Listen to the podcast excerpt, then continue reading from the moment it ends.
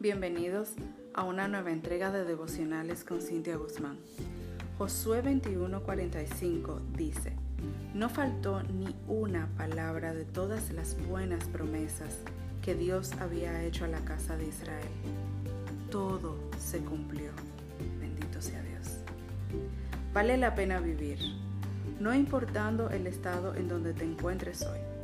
El hecho de que hasta aquí Dios te haya guardado y sostenido es motivo para agradecerle. La vida seguirá siendo vida, a pesar de que tu realidad actual no sea la más alentadora. Esa circunstancia va a pasar, pero dependerá de nuestra actitud ante la vida, cómo vamos a salir de ella.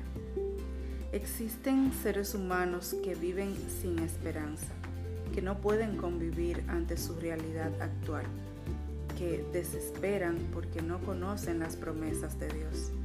El verso de hoy afirma que toda palabra de Dios para tu vida se cumplirá. Si tienes fe y confías en Dios, vas a ver el cumplimiento de cada una de ellas. Haz de este día un día de fe y realizaciones, a pesar de las piedras que pudieras encontrar en el camino.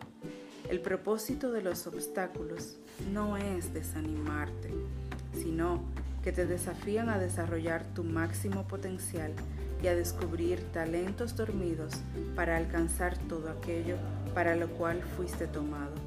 Bendiciones. Que la paz de Dios sea siempre contigo.